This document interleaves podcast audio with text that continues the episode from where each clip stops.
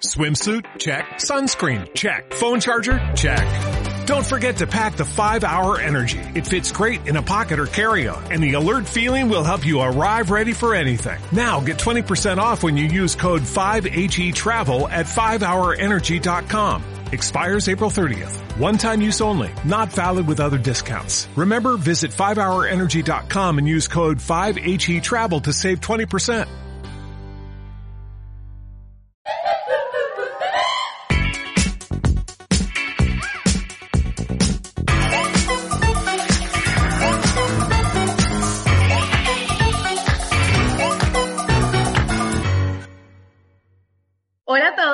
Sean bienvenidos otra vez a otro episodio del el podcast Aquí Tipo Tranqui. El día de hoy me encuentro con Lely Mar. ¿Qué tal? ¿Cómo estás?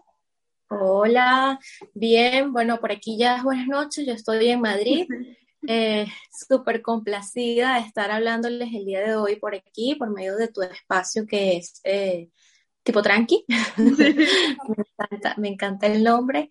Y bueno, me presento, eh, mi nombre es Elimar Pepe, soy psicóloga, soy especialista en resolución de conflictos, en orientación de sexología, en sexología, y sobre todo tengo experiencia en el abordaje de herramientas psicológicas para la ansiedad, gestionar la ansiedad y gestionar la, la depresión, ¿vale? Buenísimo, buenísimo. Creo que desde hace algún tiempo ya yo estaba como tratando de abordar este tema, sobre todo públicamente, pero quería hacerlo como desde esta parte más eh, profesional, porque sin duda yo creo que hablar de la, de la, experiencia es muy chévere y todo, pero uno se queda corto, ¿no? Y todas las experiencias siento que no son iguales. Entonces, quería como esta ayuda adicional uh -huh. para poder transmitir y explicar realmente lo que significa esto. Porque últimamente nosotros escuchamos mucho de, no, que la salud mental es esto, que la salud mental, pero al final de cuentas tú le preguntas a alguien si está tratándose, si, si sabe realmente lo que significa tener una salud mental adecuada o, o algo similar a eso y no tiene ni idea. Entonces, quisiera como comenzar más bien aclarando conceptos, más allá de que de, de, saber de que ir al psicólogo no es estar loco, ni, de Exacto, que, sí.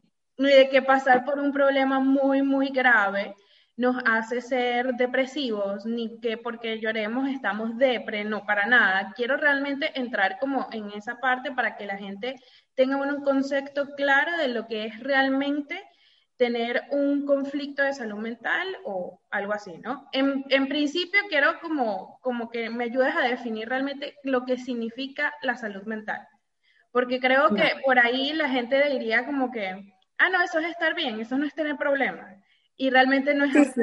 Sí.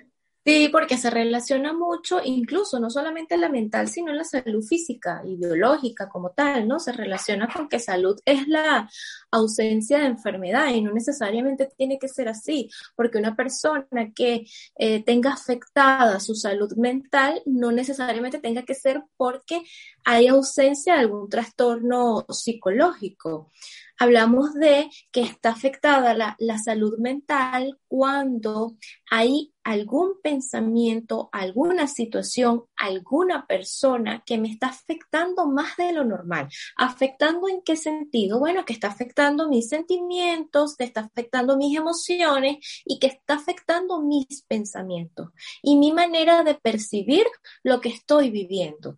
¿Vale? Si yo siento que me causa malestar el estar con esta persona o el enfrentarme a ciertas situaciones, es porque mi salud mental se está viendo afectada.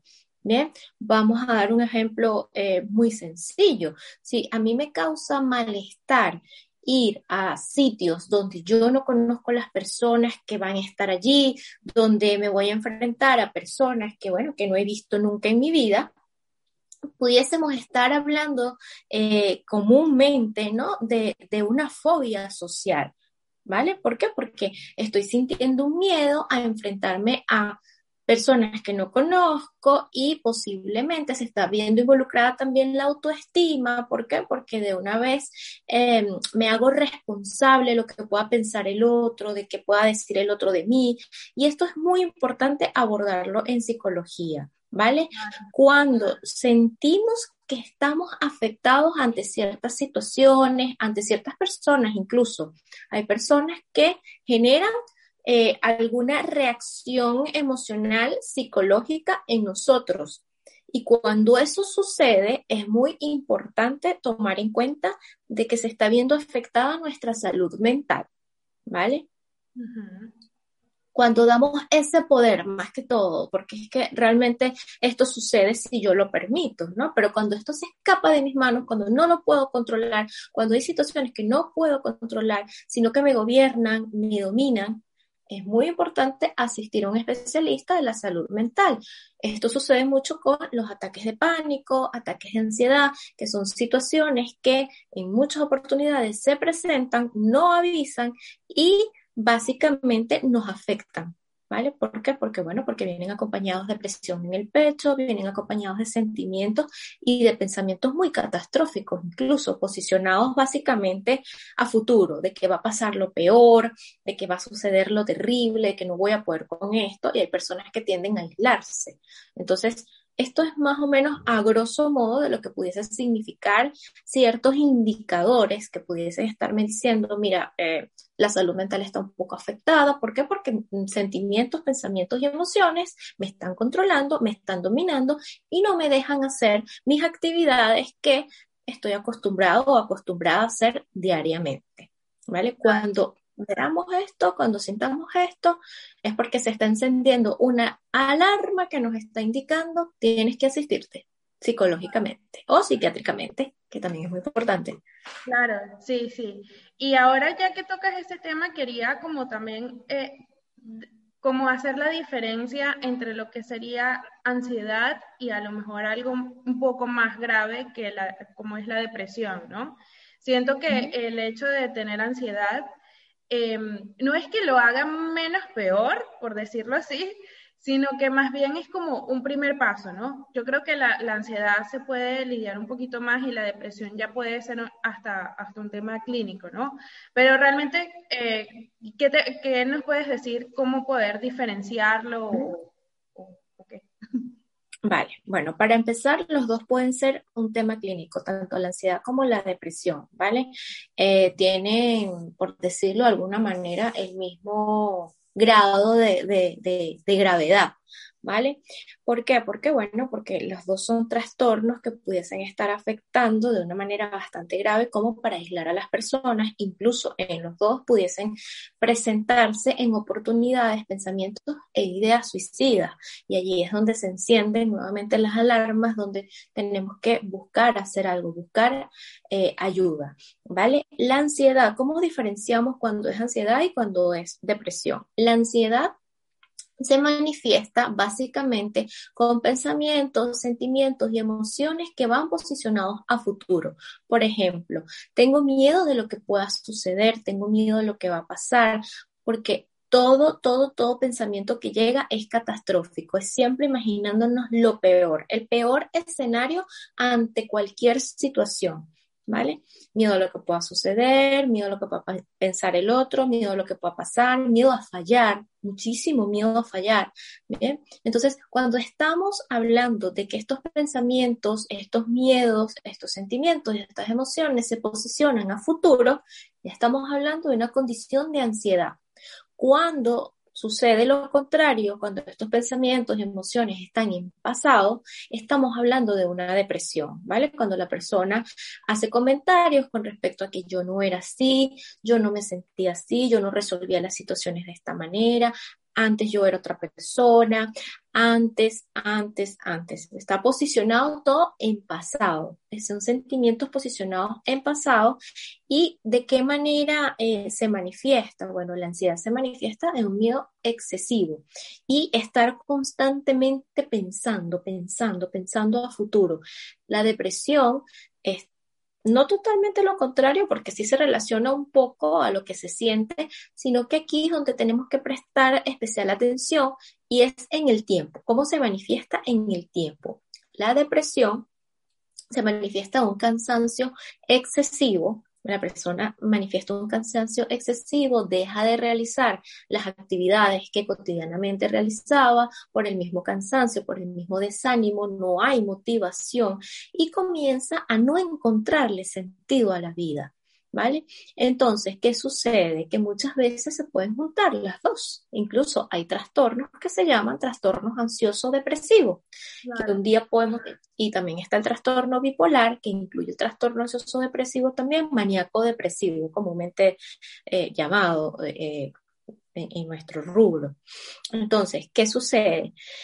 Que cuando se presentan estos dos factores, muchas veces llegan entonces pensamientos posicionados a futuro porque tengo miedo de lo que pueda pasar y pensamientos en el pasado porque yo no era así, entonces ataca la depresión por un lado en una extrema tristeza y ataca también la ansiedad por otro lado, un extremo miedo miedo muy extremo que te paraliza, que no te, no, no te, no te provoca salir a la calle, incluso te impide, te impide socializar, te impide estar en, constante contacto con las personas con quienes tú estabas en contacto, tus amigos, tu círculo social, ya no quieres hablar con nadie, no te provoca hablar de lo que te está sucediendo. Por eso es que también es muy importante, yo le digo mucho a mis pacientes que sepan escoger con quién hablar de la situación que les está sucediendo.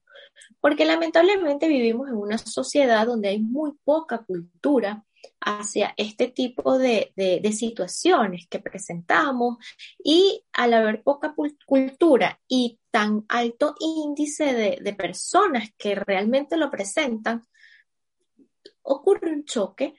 ¿Por qué? Porque bueno, porque entonces, a ver, si una de las recomendaciones son que no te aísles, entonces ¿con quién lo vas a hablar? Con una persona que no tiene cultura y que te va a decir, mira, eso se te pasa yendo a la discoteca, vámonos a tomar, vámonos, eh, ven que cuando, esto es muy común, cuando sucede... A mí, me, pasó, me pasó la de, ay, pero yo también me siento así, o, bueno, pero eso no significa que yo tampoco esté mal, o sea... Eso se te pasa mañana.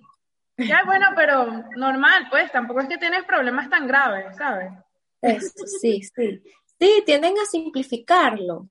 Porque no hay, no hay una cultura donde te dicen, mira, no puedes tratar a la persona así, lo que está sintiendo la persona no es que sea dramática o dramático, no es que eh, quiera verse así, no es que, no, es que realmente lo está experimentando y realmente lo está sintiendo de esa manera. Entonces es muy importante ponerse en el lugar de la otra persona, escucharle eh, sin juzgar, ¿vale? Porque aquí es donde siempre les digo, bueno, mira, eh, para poder elegir con quién lo vas a conversar, que sea una persona objetiva y que sea una persona que no tenga juicio de valor, porque es ya difícil para la persona que está en un proceso depresivo o ansioso hablarlo y que al momento de hablarlo se le juzgue. Imagínate tú, o sea, encima se le está juzgando. Esto hace que se aísle más, esto hace que no quiera hablarlo definitivamente con nadie. Y al hacer que no quiera hablarlo definitivamente con nadie, se está prácticamente guardando y depositando todas esas emociones y sentimientos en sí mismo, te estás ensimismando y al ensimismarte es peor la situación porque no encuentras salida. Te encuentras atrapado, te encuentras atrapado, no encuentras salida y lo peor es que piensas que esa situación no va a pasar que siempre vas a estar así, que siempre vas a estar o deprimido, que siempre vas a estar así de triste, que la vida no vale la pena, que no vale la pena seguir continuar, continuar, seguir. ¿Por qué? Porque bueno, porque no hay un proyecto, ese proyecto de vida se ve totalmente destruido. No ve salida y todo, y, se une también una serie de, sentimientos de pesimismo, eh, sí, de, derrota. Es horrible, o sea, tú me, tú me lo estás diciendo y es como, como mi vida. Sí, sí, sí, eh, realmente desde, desde hace como dos meses más o menos que empezamos a, a tener las sesiones de terapia y todo eso, o sea, yo recuerdo el primer día que yo hablé contigo y yo no paraba de llorar. O sea, yo hablaba y yo lloraba. Y entonces yo decía, yo no, yo no puedo explicar lo que yo siento, yo no sé qué tengo, o sea, yo siento que yo voy a morir. Te lo no hay palabras que lo expresen. Exacto, en el momento yo solamente decía, yo siento que yo me voy a morir, o sea, era así de grande lo, lo, que sentía porque yo no, no tenía explicación. Entonces, claro, ya después poco a poco era como que, ajá, pero realmente, pero ¿por qué crees que está pasando? Y lo cree. Exacto, y yo decía, yo no, no lo sé, yo no sé, pero yo siento que yo me, me estoy muriendo. O sea, en mi cabeza era como que no, no hay solución de nada, y también, y, y, tema pasado, futuro, yo decía, pues yo era tan alegre, y entonces ya no estoy así, y por qué me está pasando esto, y me, y me da más ansiedad aún el, el, el, tema de lo que comentas de lo del futuro, y, y, era como una situación horrible, ¿no? O sea, yo creo una que... pesadilla. Sí, y yo creo que muchas personas también llegan a sentirse así, y nadie pide ayuda porque ay, bueno, no importa, no, no, no, ay, no, tengo muchos pensamientos, mejor me pongo a ver Instagram. Ay, no, voy a ver una película de Netflix, o voy a hacer esto, voy a hacer aquello. Y creo que el, el hecho de hacer esas cosas, lo que hace es incrementarlo más. A mí muchas veces me pasaba que era como que, ay, no, no, me voy a comer un dulce y ya, ya se me quita, yo voy a pensar en otra cosa. O había veces que no, que pasaba todo un día llorando y, y ni siquiera me había dado cuenta, era como que, ¿qué día es hoy? no sé, estaba como desorbitada. Entonces, hay demasiadas formas de entretener el sentimiento, pero eso sigue quedando ahí. Y hacerlo mayor, creo que llega un punto en el que uno explota, ¿no? Este, en ese momento, realmente es cuando todo el mundo llega psicólogo o hay alguien que sí, tú has visto que dijo, no, ya yo sé por dónde viene esto, yo voy a ir allá. O si tienes gente que te ha llegado y que sí, sí, es que vengo porque me está dando me va a empezar a dar un poquito de ansiedad. Sí, sí, sí. Bueno, a ver, vamos por parte. Eh, como, bueno, como lo venías comentando tú, eh, suele suceder, es como una respuesta automática humana, ¿no? De que busquemos evadir, buscamos evadir ese sentimiento porque no nos gusta sentirnos así, porque no nos gusta sentir tristeza, porque también eh, aunado a esto, pues nuestra cultura se ve bien y se ve bonito reír, sonreír y, manifestar la alegría. Sin embargo, la emoción de la tristeza es tan normal y natural como la alegría y lamentablemente, vuelvo y repito, vivimos en una cultura donde si vemos llorar a alguien, automáticamente le decimos no te pongas así, no llores, porque estás llorando, es cuando la manifestación natural del sentimiento es el llorar, porque cuando estoy feliz me río, cuando estoy triste lloro. Lo que pasa es que eh, eh, eh, está esa cultura de reprimir, reprimir el llanto, y eso es lo que nos ha venido dañando también, porque al reprimir, dañando en el sentido de que se, se empeora este proceso depresivo y se convierte en un proceso muy difícil para la persona que lo está viviendo. Entonces, ¿qué sucede? Que tienes que luchar incluso con que la sociedad no te vea ves, con tener que aparentar y esto se vuelve más pesado, porque tengo que aparentar estar feliz en un mundo donde realmente estoy triste. Que mi mundo interno, mi mundo interno realmente está en un estado cansado, triste, y encima tengo que aparentar que estoy bien para que los demás estén bien. Entonces está allí, la, es bastante difícil para la persona que está en este, viviendo este proceso y viviendo esta situación, porque aparte de que tienes entonces que evadir, ¿por qué? Porque bueno, me estoy sintiendo triste, pero bueno, no importa, voy a ver si me como un chocolate, voy a ver, que me parece bien, es una técnica que incluso yo recomiendo para hacerla en el momento, pero sin dejar a un lado el expresar el sentimiento. Porque si yo no expreso y si única y exclusivamente reprimo, reprimo, reprimo, va a llegar un momento en el que todo se va a acumular y se va a convertir en una bola de nieve que luego va a explotar. Y cuando explota, lamentablemente explota o por ataques de pánico, por ataques de ansiedad, o peor aún, por alguna enfermedad. ¿Por qué? Porque el cuerpo va a responder. El cuerpo siempre busca responder y por eso es tan importante escuchar al cuerpo. Y como dice el dicho, al cuerpo hay que darle lo que pide, pues es muy sabio eh, ese dicho. Bien, sí señor, porque si el cuerpo te pide llorar, tienes que llorar. El, llorar es natural, no está, no está mal llorar. Bien, si yo hoy amanecí, no tienes por qué poder con todo. Si hoy yo amanecí con un desánimo y no quiero hacer nada, y se puede, si es domingo, acuéstate y dile no a todo el mundo y no hagas nada. Y llora si quieres llorar y si tienes la necesidad de llorar. Porque un sentimiento está allí ahogándote y está buscando salir, está queriendo salir. Entonces, claro, es muy importante eso, dejarlo claro, de que es natural que expresemos, porque si no lo hacemos se acumula y luego la situación es peor. Eso por una parte. Y luego ya respondiendo la, la pregunta que me hiciste con respecto a los pacientes, pues hay de todo. Hay pacientes que llegan en negación, dice que no, que ellos no nada de eso, ellos no tienen depresión, pero luego vas investigando, investigando la historia de vida y ellos mismos al final te dicen, mira, sí, estoy en un proceso. ¿Por qué? Porque bueno, cada quien tiene sus maneras y cada quien tiene sus tiempos también en darse cuenta de qué es lo que está viviendo. Hay personas que viven en una eterna negación, que es lo que comúnmente llamamos también en shock. Yo he atendido muchos casos de personas que incluso se le ha muerto algún familiar, algún, alguna persona cercana y que han pasado 10 años y esa persona nunca lo lloró, nunca lo sufrió, nunca eh, manifestó algún sentimiento de tristeza por su ausencia y se viene a dar cuenta a los 10 años. Y entonces tenemos que hacer ese duelo luego de 10 años. ¿Por qué? Porque estuviste todo este tiempo en un proceso de negación. ¿Vale? Y así como hay personas que también llegan a la consulta y mira, estoy pasando por, por ejemplo, un proceso de divorcio o de ruptura de pareja y bueno, quiero llevar esto de la mejor manera posible porque sé que me puedo derrumbar de una depresión, por decirlo de alguna manera. Así como también hay diferentes tipos de depresión.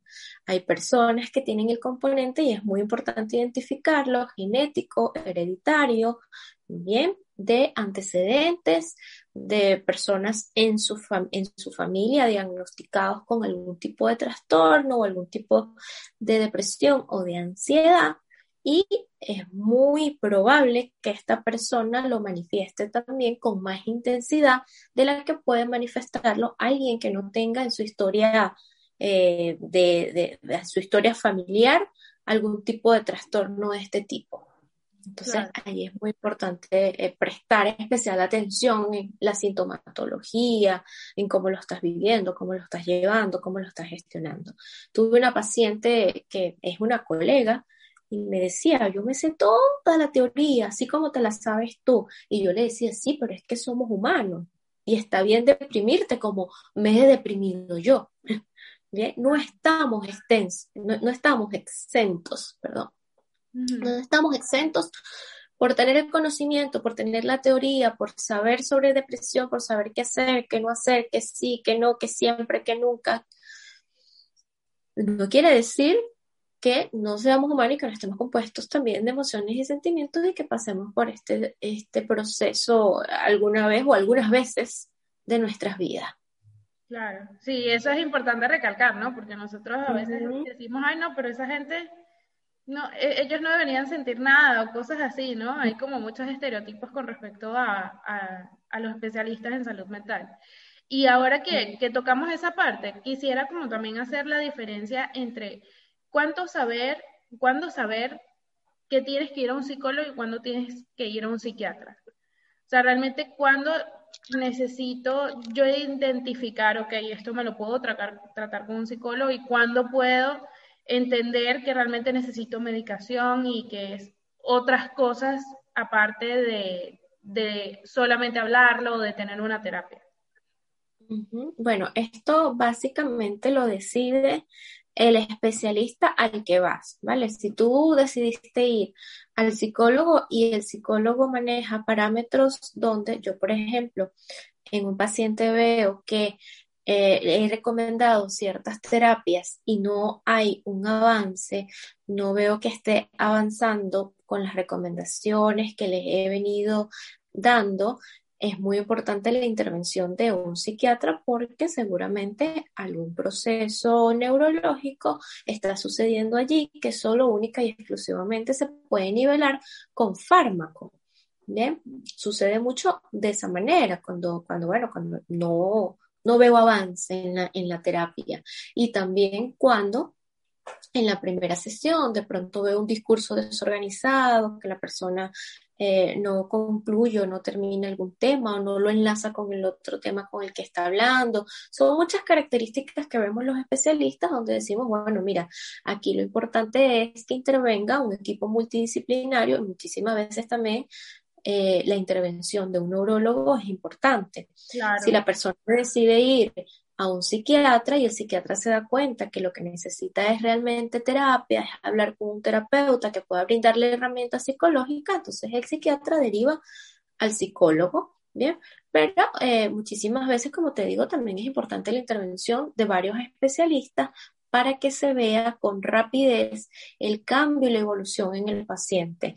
Ahora, si es un caso de depresión, de las más comunes, pérdida de un familiar, eh, si ruptura de pareja, pérdida de un trabajo, pérdida de, casa, un divorcio. Pandemia. sí, por ejemplo, que sucede tanto que estamos en ansiedad, que nos deprimimos, que bueno. Es muy importante la intervención de un psicólogo. Si se ve afectado el sueño Bien, si se ve afectado realmente el ánimo de que ni, ni, o sea, no hay la intención y si hay la intención, no hay las ganas, no hay la motivación de hacer alguna actividad psicológica, pues es muy importante entonces la intervención del psiquiatra, porque si con técnicas psicológicas no se puede ni conciliar el sueño o se duerme de una manera totalmente interrumpida, si continúan los rasgos característicos de ansiedad, de depresión y la persona por más que quiera no puede, siente que no puede avanzar, es muy importante la intervención de un psiquiatra. Pero muchas veces lo mejor es la intervención de ambos para que los resultados sean óptimos. Bien. Cuando la persona va a un psiquiatra y el psiquiatra recomienda fármacos, si este psiquiatra es una persona, bueno, un buen profesional, te va a decir también, mira, también es importante que asistas al psicólogo, porque herramientas psicológicas para tu día a día y medicamentos para poder nivelar los neurotransmisores. ¿Ya? Porque es que muchas veces le tienen miedo al psiquiatra, no, el psiquiatra no bueno, no sé qué, se pareciera que hubiese un poquito más de cultura para el psicólogo que para el psiquiatra, porque no, el psiquiatra no, eso es el loquero, eso atiendes loco. A mí, me daba miedo horrible, me daba miedo, es más, yo tuve que ir eh, antes de pandemia, fui por un tema gástrico, imagínate, o sea, todo comenzó con un tema gástrico porque obviamente el, el cuerpo reacciona por donde puede. Tuve que ir por un tema gástrico, fui al psiquiatra y el psiquiatra, yo fui y entonces estaba así como súper nerviosa y que no, este me va a sedar y, y ya yo había escuchado, imagínate, ya yo había escuchado por alguien que, que de familiares que sí tenían eh, depresión o que tuvieron algún tema psiquiátrico, que una vez que tú tomas eso, nunca lo dejas de tomar. Entonces yo decía, no, yo no quiero estar dopada toda mi vida, yo no quiero seguir comprando cosas de estas. Entonces yo fui con todo el miedo del mundo y al final resultó ser una consulta normal.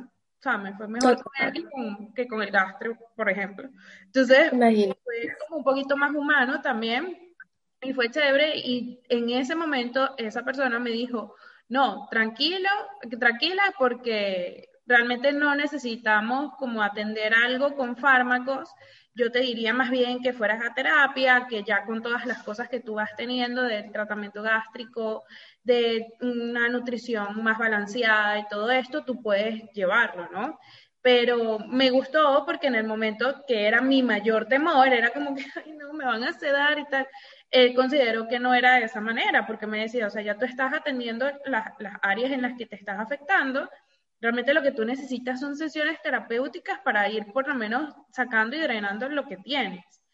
Y yo dije, ah, bueno, ok, en ese momento me, me mandó cosas tipo valeriana, cosas así un poquito más dóciles, pero en ningún momento me dijo, no, esto es algo que tenemos que atender de esta manera, o sea, nada que ver.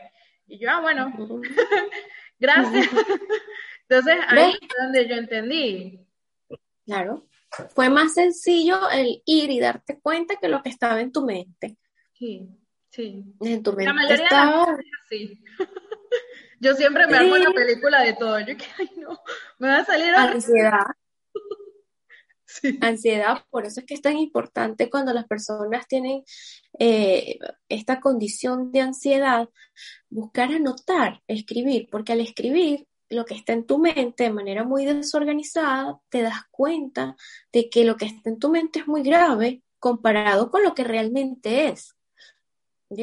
Entonces, ¿qué pasa? Que está ese, volviendo al tema, ¿no? Está ese estereotipo de que el psiquiatra es para locos, cuando no es así, porque somos personas que le digo yo a mis pacientes que estamos compuestos de toda una serie de cablecitos que tenemos aquí, que son los neurotransmisores, que son las neuronas, y de todo eso se encarga de nivelarlo medicamentos.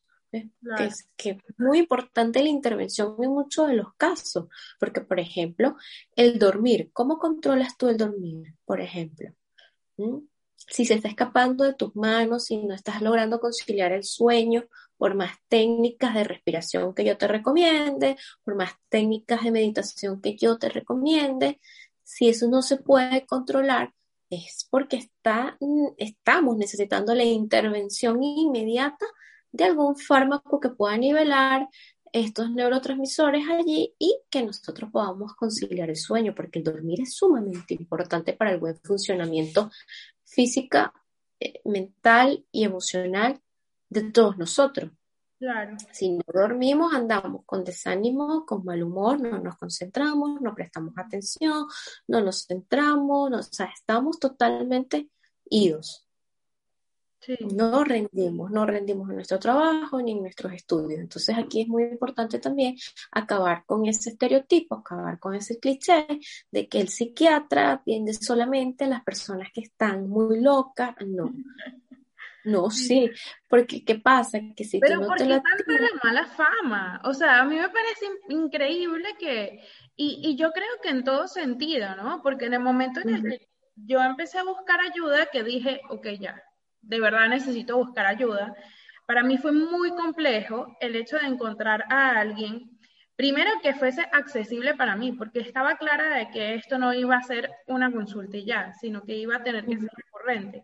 Y si una de mis preocupaciones era pensar que no tenía dinero, entonces realmente cómo me atendía con un profesional para, para ayudarme con mi problema de que no tenía dinero, en este caso, y yo decía, si yo no tengo dinero, o sea, no tengo dinero para pagarlo, ¿y cómo voy a afrontar mi problema de no tener dinero? O sea, era como súper loco y yo decía, pero no sé cómo salir de aquí. Y poco a poco, obviamente yo también busqué la manera, ¿no? De decir, ok, no sé, tengo que hallar la forma de poder organizarme mejor, de, de ver qué hago. Establecer prioridades. Sí, pero yo sé que todo el mundo no está, no está en la capacidad de eso. Hay gente que realmente no es por temas de organización, sino porque se quedaron sin trabajo, porque no tienen absolutamente nada ahorita de ingresos y más con pandemia. ¿Y cómo enfrentas tú esto si tú no tienes para pagar un especialista, no tienes nada? Aún así yo tengo un seguro médico y el seguro médico no me cubría la, lo psiquiátrico, no para nada. O sea, era como un tema todo engorroso y yo decía, pero ¿por qué si me estás diciendo que es lo mismo que un médico? O sea, ¿por qué? ¿Cuál es la diferencia? Entonces, llega un momento en el que no sé si es por estereotipo o no sé si realmente estamos hablando de lo mismo, porque si al final todo es salud, todo debería encajar en, en, lo mismo, ¿no? O sea, así como me parto un, un brazo y necesito a un, especialista, también necesito una persona especializada para que me ayude a afrontar mis temas de salud mental. Entonces, para mí fue realmente demasiado complicado hasta que, bueno, pude llegar a ti, que yo decía, bueno, imagínate, o sea, está en España y aún así me, me parece mucho más accesible que el resto que había encontrado. Y, y entonces también bueno, la recomendación también ayuda mucho, ¿no? De decir, mira, es una persona que ya conozco, ya yo he tomado sesiones con ella y eso me, me impulsó a, a, hacerlo. Pero más allá de eso, o sea, las personas cuando están muy cerradas y no, no saben cómo salir, no piden ayuda. O sea, fui yo la que dije, hola, necesito un psicólogo. Me, me, me dicen alguien que tenga por ahí. Entonces, ya poco a poco fui recibiendo información, pero eso es mentira que alguien va a poner y que, ay, mira, ¿será que tú tienes un psiquiatra que me puedes recomendar? No, no es cierto, no es cierto. A la gente le da pena o a veces, eh, obviamente en el momento en el que uno te dice, mira, tú conoces a un psicólogo, un psiquiatra, alguien que me puedes recomendar, lo primero que te dicen es y que, pero estás bien. ¿Qué te pasó? Exacto. Bueno, obviamente si necesito uno es porque no estoy bien. claro, claro. Ah, bueno, pero es muy grave. Bueno, mira, no sé. yo no qué responder. Claro, pero es que así como tú puedes decirle, no, bueno, mira, eh, no estoy bien, también estás en todo tu derecho de decir que no le quieres contar, porque como lo decía anteriormente, tú tienes que saber escoger a quién le vas a hablar sobre tu situación, no tienes por qué hablárselo a todo el mundo, ¿no? Eso con respecto a ese punto. Y con respecto a lo que acabas de decir, pues te doy toda la razón y estoy totalmente de acuerdo contigo. Incluso aquí en España hay movimientos y todo eh, para que se nos incluya dentro de lo que es la, la, salud como prioridad. Bien, porque es que, bueno, ok, están muchos seguros cubriendo eh, personas, no sé, traumatólogos, eh, urólogos, gastroenterólogos, pediatras, no sé, una infinidad de, de, de, especialidades y lamentablemente la psiquiátrica y la psicológica pocas veces la vemos por allí incluida, pocas veces. A veces sí, bien, pero pocas veces se ve incluida y aquí hay un movimiento y todo de psiquiatras y psicólogos pidiendo que por favor se incluya, porque incluso aquí este, se habla de una cuarta ola, ya, ya refiriéndonos a tema pandemia, y que la cuarta ola viene relacionada con las secuelas mentales que nos dejó todo este cambio, porque nos cambiaron, o sea, nos cambiaron todo, la manera de vivir, la manera de comunicarnos, la manera, mira cómo estamos aquí comunicándonos, muchas veces para bien, pero muchas veces no tan bien. Entonces, todo esto genera un sentimiento incluso de zozobra, porque aún estamos en zozobra, aún no sabemos qué va a pasar, aún no sabemos qué está pasando. Entonces, todo esto genera, obviamente, sentimientos de ansiedad, de depresión, de zozobra, como ya lo dije anteriormente, de mucho miedo y son las secuelas que va dejando. Y hay movimientos, yo, yo me he enterado del de aquí, imagino que a nivel mundial también debería haber, ¿no? Para que se nos incluya, porque es como tú lo dices, yo también tengo muchos pacientes que me dicen, mira, pero es que no cuento con los recursos. Y a mí con el dolor del alma, pues a muchos sí he hecho excepción y le he dicho, bueno, ¿cuánto tienes? ¿Por qué? Porque yo vivo de esto. ¿Sí me explico? Entonces, Imagínate tú eh, cómo le digo yo a la persona que me alquila este apartamento, por ejemplo, mira, yo no tengo para pagarte el alquiler porque es que yo trabajo de gratis, si me explico, y no se nos incluye en el sistema de salud del gobierno, entonces, menos todavía, o sea, ¿cómo hago? Porque yo te pudiese decir, por ejemplo, cuando trabajaba en Venezuela, yo atendía pacientes de, bajos recursos económicos y los atendía, me los llevaba todos los lunes a mi consultorio, yo, yo hacía los lunes gratis para ellos, pero ya sabía que el resto pues yo atendía mi consulta o privada o del Estado o también me los llevaba para el hospital cuando en su momento atendía en el hospital, pero claro, había como que más espacios, ¿no? Para esto, pero ahora no, ahora donde estamos afectados todos algunos más que otros, pero todos estamos afectados en todas las áreas que nos definen, económicamente, socialmente, políticamente, eh, laboralmente, familiarmente, o sea, todas las áreas que pudiesen definirnos, estamos afectados y bueno, nosotros los venezolanos tenemos un agravante, ¿no? Que es la situación en la que estamos, donde estamos todos regados, donde hay más áreas involucradas, afectadas. Entonces, claro, yo entiendo la posición de, de la otra persona, pero también es importante que se nos entienda a los profesionales de la salud mental también. Mm. ¿Sí me explico? Nuestra, no, yo, yo estoy 100% de acuerdo con eso, porque yo en esa sí me ponía a pensar, yo decía, wow, pero ¿cómo es la única forma realmente de poder solucionar esto, de que la gente tenga este tema de salud ni siquiera gratuito? O sea, en mi cabeza era más bien como que, ¿y por qué el seguro que ya yo estoy pagando no lo puede incluir? Igual que que el resto de las cosas. Y a lo mejor en vez de pagarte 100 dólares, te puedo pagar 20, ¿sabes? Por el seguro que tengo, pues entonces a mí me parece que eso está bien. Así como pude pagar eh, para ir al gastroenterólogo, para ir al ginecólogo, para ir a cualquier otro. O también el hecho de que el, el, gobierno de cada país tenga a disposición un centro de ayuda, ponte, de que, pero claro, ellos deben pagar a los profesionales, donde las personas puedan ir.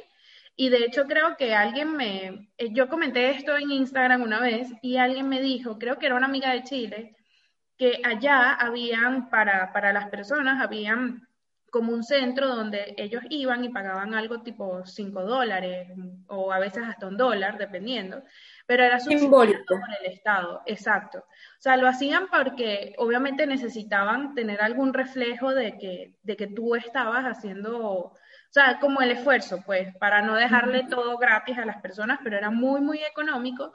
Igual de todas formas tú podías ir y podías atenderte con un especialista, con un psicólogo, lo que sea. Y eso a mí me pareció chévere. Yo decía, wow, porque mm, el resto de los países no tienen esta iniciativa y más que todo ahorita. Aquí en Panamá sacaron un centro de llamada, una cosa en el que obviamente las líneas siempre estaban congestionadas y cuando me atendieron solamente eran unas preguntas y ya, y yo decía como que no, yo necesito que me hagas preguntas, ya yo sé que estoy mal. más allá, ¿no? Pero ahorita, este, ya, ya quiero preguntarte realmente eh, el lado, el otro lado de, del tema de la terapia y, y, las personas que ya identifican que tienen algo que tratarse, también el lado de las personas que están alrededor. Porque creo que en mi proceso eso fue una de las cosas que más me afectó, ¿no? Del hecho de tener que explicarle a mi mamá, sí, bueno, es que me siento así y no es como que estoy siendo dramática o el hecho de, decirle a mi novio tipo, ok, no, estoy pasando por un ataque de pánico, todo está bien, pero yo no estoy bien. O sea, no sé, no sé si me explico, ¿no? O sea, tratar de decirle a las personas que están más cercanas a uno, de decir que, bueno, sí, entiendo que te estés preocupando de más, pero en realidad yo me siento muy mal, pero no es exagerado, pero, pero todo va a estar bien, o sea, me dejas pasar el proceso, porque yo entiendo la preocupación y entiendo también que a veces uno no, no puede ni siquiera hablar. Entonces, eso para mí era muy complejo, poder decirle a alguien que yo tuviese al lado que es que no es que me estaba muriendo, sino que, era, que estaba teniendo un ataque de pánico y que, y que ya me iba a pasar, pero no, no podía hablar y no me pasaba. Entonces, no sé, era como súper angustiante. Sí, porque es muy difícil para la persona que presenta esta condición en su momento, porque es educarnos y reeducar, ¿no? O sea, es educarnos a nosotros mismos, reeducarnos a nosotros mismos y reeducar también nuestro entorno. O sea, es muy difícil y como lo venían mencionando antes, que eh, presentamos la sintomatología característica del trastorno o, de la enfermedad mental que estamos presentando en ese momento. Y aparte también tenemos que comenzar a educar a las personas que están en nuestro entorno, decirle qué es lo que estamos pasando, cómo lo estamos pasando, qué es lo que tienen que hacer, cómo lo tienen que hacer, porque muchas veces eh, no recibimos de nuestro entorno lo que quisiéramos o lo que contribuye de manera positiva al avance de la enfermedad, sino que muchas veces es todo lo contrario. ¿Y de qué viene todo esto? De la falta de información, de la falta de educación con respecto a estos temas tan importantes y que son tan tabú y que no se, no se llega a normalizar el hablarlo con normalidad. Valga la redundancia, con naturalidad a la palabra realmente. No se llega a normalizar el hablarlo con naturalidad en cualquier reunión o, en cualquier sitio donde estemos. Mira, sí, yo he pasado por estos puntos de, de, de mi vida donde he presentado depresión, donde he presentado ansiedad, sin que la otra persona emita un juicio de valor, sin que la otra persona ataque o sin que la otra persona incluso se sorprenda, porque hasta el sorprenderse de la otra persona es como que un poco invasivo para el otro, ¿no? Es como que esa sorpresa. así. En serio, pero yo siempre te veo bien. Ah, pero Ay, no, lo que publicas en Instagram es cool, ¿por qué? Porque te vas a sentir así. O también, la, sí, ¿no? Y el típico de que no, yo menos mal nunca he pasado por eso. Y son los peores. Sí, y son los peores, porque son los que, los que, los que lo han pasado, los que seguramente lo están pasando y están en negación. ¿Ves? Entonces es como que, bueno, quienes buscamos ayuda, quienes hacemos algo por salir de esa situación, estamos en ventaja del que anda por la vida creyendo que se la está comiendo porque él nunca ni pendiente, no, ah bueno, entonces porque de palo Pinocho. Entonces eres un Pinocho, ¿no? Que me está hablando aquí, ah, estás hecho de palo, de, de, madera. Entonces, ese tipo de personas son las que tenemos que evitar, lamentablemente, para cuando estamos en un proceso tan delicado como es el proceso de depresión. Yo digo proceso porque, bueno, es todo un proceso. Bien, o el ansioso, la condición, la condición de ansiedad, la condición de depresión, pues estas personas son las que debemos evitar a toda costa. ¿Qué le recomendarías tú?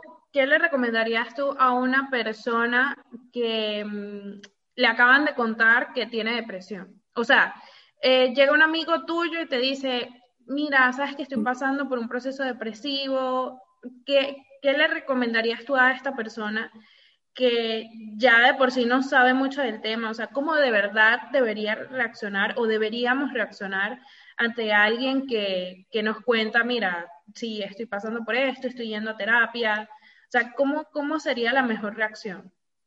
Bueno, aquí es muy importante también identificar qué fue lo que causó esta depresión en esta persona. ¿Por qué? Porque como te dije anteriormente, los tipos de depresión muchas veces eh, son muy diferentes. Por ejemplo, no es lo mismo la depresión por la pérdida de un familiar como la depresión por la ruptura de pareja o como la depresión que viene y no sabemos por qué. O sea, me siento mal, me siento que no quiero, que no, que esa puede ser la hereditaria, la genética la biológica, ¿bien? Y también está el tipo de depresión por separación, porque terminé un trabajo, porque me estoy mudando, porque son diferentes tipos de depresión. Entonces yo te voy a decir más o menos cómo actuar en, en cada tipo. Depresión por muerte de un familiar, por ejemplo, nos llega alguien contando que se está sintiendo muy mal. Aquí es muy importante escuchar, sin juzgar, sin comenzar con comentarios que son automáticos, lamentablemente, de que no, pero eso se te va a pasar, no, pero tranquilo, no, pero para adelante, tienes que estarte riendo porque esa persona está donde está y te quiere ver riendo. No, esa persona te lo está contando porque siente un malestar que necesita drenar. Escúchale con empatía. Dile que tú estás dispuesto o dispuesta allí para escucharle, para acompañarle, para estar con él o con ella y que se drene contigo y que si quiere llorar, que llore. Bien, o sea, abrirle las puertas realmente de tu casa, de tu espacio. Mira, aquí está, estamos a la orden para lo que quieras conversar, para lo que quieras hablar, para cuantas veces quieras llorar. Aquí está permitido que llores, aquí. ¿Y qué más puedo hacer por ti?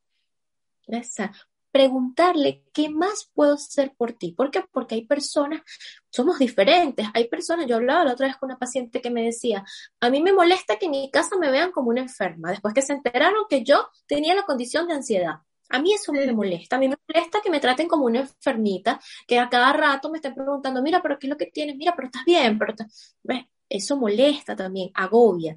Entonces, en este caso es muy importante preguntar a la persona, ¿qué más puedo hacer por ti? ¿Qué crees tú que puedo hacer por ti? Y que sea la persona quien te dé las opciones. Bueno, mira, yo creo que lo que puedes hacer por mí es ayudarme a buscar un especialista, es acompañarme al psicólogo que ya vi e identifiqué que iba a ir, es eh, nada, escucharme, nada, nada, no hagas nada, nada más escúchame y está ahí para mí, por favor, para cuando te pueda mandar un mensaje, para que te... Perfecto, esa es la pregunta clave. ¿Qué puedo hacer por ti? ¿Qué más puedo... Lamento mucho lo que estás pasando, pero ¿qué más puedo hacer por ti? Bien, en caso de muerte familiar, en caso de ruptura, divorcio, por favor, no hablarle a la otra persona, no preguntarle a la otra persona, porque este es otro error que se comete también, ¿no? Que viene y te dicen, mira, yo estoy muy mal, porque le extraño, porque se terminó esta relación y yo di, por, di todo por esta relación. Y entonces nada, lo que vengo y le digo es que no, pero mírala como está aquí en Instagram. No, pero no, no, no te has metido en el estado del WhatsApp para que tú veas. Ya tiene otra. ¿Viste la tipa con la que está? ¿Viste el tipo con el que está? No, y no te la pierdas, lo vi. O la vi. No, ese tipo de comentarios, primero, no suma. Eh, segundo, no le va a agradar a la otra persona. Y tercero, no lo va a ayudar o no la va a ayudar en su proceso. Bien, entonces ese tipo de comentarios no, por favor. Y evitar también que eh, que, que, propiciemos encuentros. ¿Por qué? Porque muchas veces es que, ay, mira, yo invité a fulanito, ¿viste? Bueno, yo sé que ustedes terminaron y todo, pero yo lo invité porque es que él también es mi amigo, porque no, aquí tenemos que fijar una postura durante un tiempo. Ya después, si tú quieres, invítalo a los dos, pero durante un tiempo fijar una postura. ¿Hacia dónde me voy? ¿Hacia qué lado me voy? ¿Cuál es mi amigo realmente? Ah, o mi amiga. Ah, es ella. Bueno, entonces yo voy a vivir este proceso de duelo con esta persona sin mencionarle al otro, bien, y escucharla y estar abierto a que llore conmigo, a que se exprese conmigo y estar allí para él o para ella. Bien, pero no propiciar estos encuentros ni hacerle comentario del otro o de la otra, porque esto no suma para nada y no genera bienestar a la persona que está viviendo el duelo por ruptura. Ya cuando es una depresión o una ansiedad que estamos viendo, que está viviendo un ser querido, y que no, no vemos las causas, que nosotros decimos, bueno, mira, pero estás bien, tienes todo, tienes dinero, estás bien eh, con el trabajo, estás estudiando, tienes a tu familia, tu familia está sana, no veo el motivo por el cual estás deprimido, deprimido, ansioso, ansiosa y tú estás mal. Entonces, claro, en este tipo de casos que no vemos cuál es la razón aparente, es muy importante la intervención inmediata y directa de un especialista entonces, ¿qué puedo hacer yo cuando veo a una persona así? No voy a llegar y la voy a juzgar y le voy a decir lo que acabo de decir yo ahora, ¿no? De que, mira, pero ¿por qué estás así? Si tienes todo, si tienes... No, eso lo, vemos, pero no se lo vamos a decir. Bien, ¿por qué? Porque decírselo es hacerle sentir culpable, culpable incluso de lo que está sintiendo. Bien. Y lo menos que quiere esa persona es sentirse culpable, porque está sintiendo ese malestar y encima le vamos a agregar la culpa de que coño, qué bolas tengo yo, perdona el folclore, de sentirme así si tengo todo. ¿ah? O sea, soy lo peor o soy la peor. O sea, tengo todo, tengo un marido que me quiere, tengo una casa bella, tengo unos hijos espectaculares, tengo un perro lindo, tengo un trabajo maravilloso, estoy bien económicamente, tengo el carro que quiero, pero estoy mal.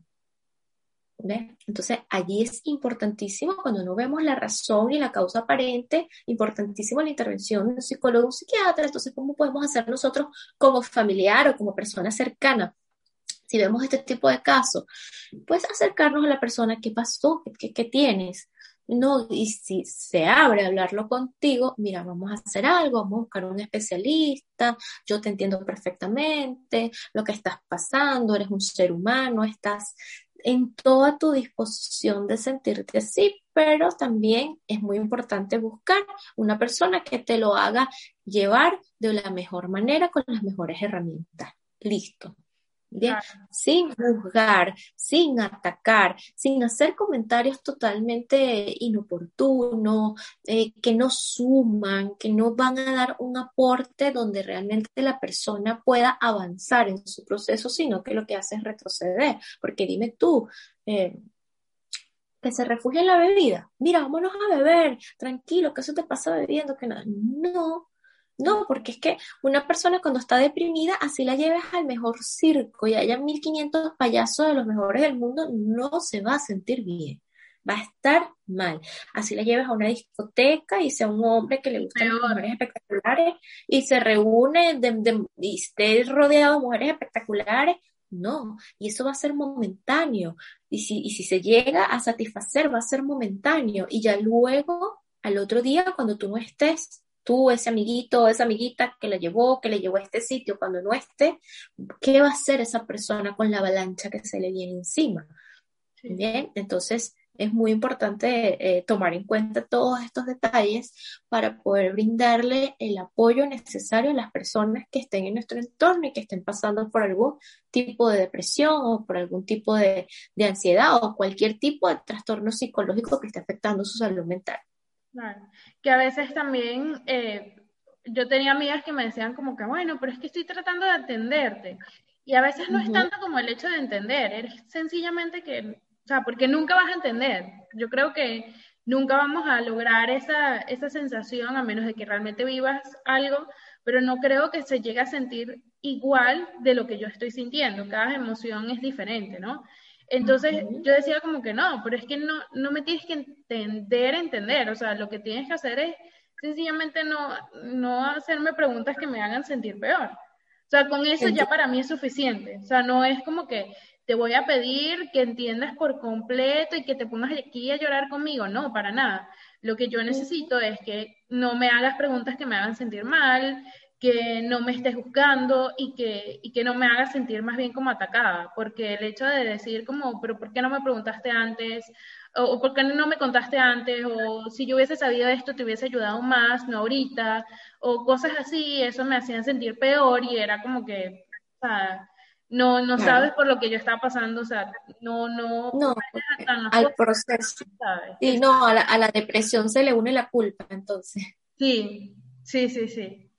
Entonces, claro, eso, yo lo pude, lo pude, identificar y lo pude hablar, pero eh, y llegaba un punto que decía, no, mira, sí, es que lo que tú estás diciendo no, me está afectando más de lo que me, me, afecta lo que yo estoy teniendo, o sea, no, no lleguemos a ese punto, vamos a hablar de otra cosa, o también decirle a mi novio como que no me digas cada vez que estoy llorando que me voy a sentir bien.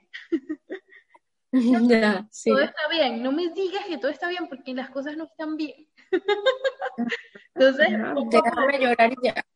Exacto, entonces era como, como esa parte del proceso y, y me parece súper chévere como también tenerlo bien claro porque al final del día tenemos muchas personas alrededor que pasan por lo mismo y no sabemos qué hacer. O sea, si, si, de repente uh, yo he tenido amigas que se me ponen a llorar ahí de repente y no sabes qué hacer. Y claro, yo poco a poco con, con las cosas que yo también he vivido y he entendido cómo quiero que me traten, las, las voy tratando, pero eso no significa que, que, sepa como del todo realmente cómo hacerlo y creo que es por eso, ¿no? Nos, nos gusta más tratar a las personas cuando están felices que cuando tienen un problema. Y eso tampoco debería ser así, porque yo sé que es incómodo, yo sé que es incómodo ir al psicólogo y empezar a tratar de tu situación. Y yo sé que es incómodo sentir tristeza, sé que es incómodo sentir, o sea, darle cara a, la situación y enfrentarte con realmente con lo que te hace sentir mal, o sea, lo que te hace sentir mal, en fin, o sea, y que al final esa connotación la ponemos nosotros mismos, porque si algo entendido es que el dolor es dolor, ya, o sea, no es como que es bueno o es malo, no, es dolor, punto. O sea, no estás sintiendo ni amor ni odio, estás sintiendo dolor. Y eso, entenderlo, procesarlo y también tratar como de, de, no sé, de digerirlo es bien, bien complicado. Y ya como que, bueno, llevamos bastante rato hablando y te lo agradezco muchísimo porque creo que es un montón. Para finalizar, quiero que más o menos, em, a ver cómo te explico. O sea, quiero realmente que las personas entiendan que esto es un proceso largo, pero aún así que sí hay solución. Porque muchas personas me dicen como que, ah, bueno, ¿y después de cuánto tiempo te sentiste bien? después de cuánto tiempo, después de cuántas terapias son, son tres semanas de medicamento y listo, ¿no? O sea, no. no, es de esa manera. Es un proceso largo, pero, pero bueno, eh, cada persona tiene su proceso, ¿no? Claro, claro, dependiendo de cada quien y dependiendo también de los factores que estén interviniendo en las causas. Bien, eh, lo más óptimo es que un proceso depresivo dure tres meses, tres meses, seis meses, bien, donde todas las emociones van a ir mermando, donde todas las emociones van a ir pasando y tú vas a pasar por ellas también, es muy importante y es totalmente normal y natural. ¿Vale? ¿Qué pasa? Que el psiquiatra y, el psicólogo pues hacen el papel de acompañante, somos personas que acompañamos en el proceso brindando herramientas. Hay personas quienes duran un poquito más, ¿por qué? Porque bueno, porque hay emociones que hay que ir tratando y profundizando y que tarda más tiempo en enfatizarlas, en que, bueno, terminen de visitarnos, porque las emociones siempre vienen, nos visitan y se van, vienen, nos visitan y se van. Y hay visitas que duran más que otras, dependiendo de cada quien. Y lo más importante de todo este proceso es que seamos comprensivos con nosotros mismos, que respetemos nuestro ritmo, respetemos nuestros espacios, respetemos que somos diferentes al otro o a la otra, que le duró más o que salió rápido o que, bueno, está todavía en negación, que sucede mucho, vuelvo repito, es lo más común, que las personas estén en negación y yo nunca paso por eso, yo de eso salí rapidito, yo, y no sabemos qué hay detrás, ¿bien? Y no sabemos qué hay detrás de, de, todas esas afirmaciones que hacen, ¿bien? Esperemos que sí, que, que realmente sea así, pero yo lo dudo como especialista. Entonces es muy importante eso, ser comprensivos, ser compasivos con nosotros mismos, respetar nuestro ritmo, respetar nuestros tiempos, como ya lo dije anteriormente. Cada persona es un mundo, ¿bien? Y lo más importante es saber que es pasajero. Eso va a pasar, por más que pensamos que no, por más que pensamos que eso va a ser para siempre, por más que pensamos que eso va a ser nuestro estado prácticamente por vida, va a pasar tarde o temprano va a pasar y va a durar lo que tenga que durar y lo que tenga que durar nos va a dejar siempre una enseñanza, un aprendizaje y herramientas para la próxima vez que se me presente algo similar, ya sé más o menos qué hacer y cómo ir y por dónde ir. ¿Bien? Sí, sí.